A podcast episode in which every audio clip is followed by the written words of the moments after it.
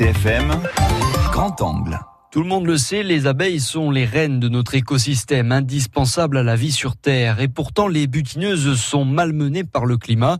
L'apiculture est face à une transformation, ce que confirme Pierre Thor, le président de l'AOP Miel de Corse. L'apiculture a changé fondamentalement depuis 10-12 euh, ans, facile. Avant, on était dans une apiculture plutôt de cueillette. On attrapait un essaim, là où notre ruche s'aimait, on attrapait cet essaim, on le mettait dans une, dans une boîte, on mettait des hausses, ça faisait du miel, enfin c'était euh, assez facile entre guillemets. De récoltant, l'apiculteur est passé au statut d'éleveur d'abeilles. C'est devenu vraiment beaucoup plus technique. On a des reines qui vivent moins longtemps, on est obligé de changer régulièrement nos reines, donc on fait de l'élevage de reines, puisque nous, c'est pas comme sur le continent ou dans le monde entier où les, on achète des reines fécondées, on les fait venir de l'autre hémisphère, on achète des abeilles là-bas, on mélange tout ça et, en avant. Nous, non. Il faut que l'apiculteur, vraiment, il soit vraiment un éleveur d'abeilles aujourd'hui. Caroline Marin est l'une des techniciennes de la filière apicole de Corse. Elle surveille de près le comportement et la santé des abeilles. C'est vrai qu'avec euh, ces années un peu particulières et le manque de nourriture, on a des ruches qui auraient tendance à tomber plus facilement malades. Donc c'est important de savoir reconnaître les maladies et de savoir comment agir.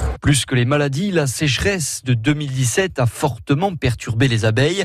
Résultat, les professionnels ont perdu en moyenne deux tiers de leurs productions habituelles. C'est le cas de Pierre Thor, installé à Coutoli Cortichiato. On savait qu'avec euh, la sécheresse de l'année dernière, notre cheptel était affaibli et qu'à la sortie de l'hiver, on allait avoir des pertes. Il a fallu beaucoup travailler, il a fallu s'occuper des ruches, il a fallu les nourrir, chose que nous ne faisions jamais pas en Corse. En Corse, les ruches avaient toujours leurs provisions et il a fallu faire ça. Ensuite, euh, je parlais que de mon exploitation. Le cheptel est bien, bien remonté, on avait des, des ruches très très belles. Et ensuite est arrivé euh, la pluie au 1er mai, il a plu. C'est très bien pour la nature, je vais être le premier à m'en réjouir. Mais les abeilles, euh, voilà, il a trop plu, elles n'ont pas butiné et les millets se sont arrêtés. On compte dans l'île 130 apiculteurs professionnels affiliés à l'AOP, plus une bonne centaine d'apiculteurs amateurs.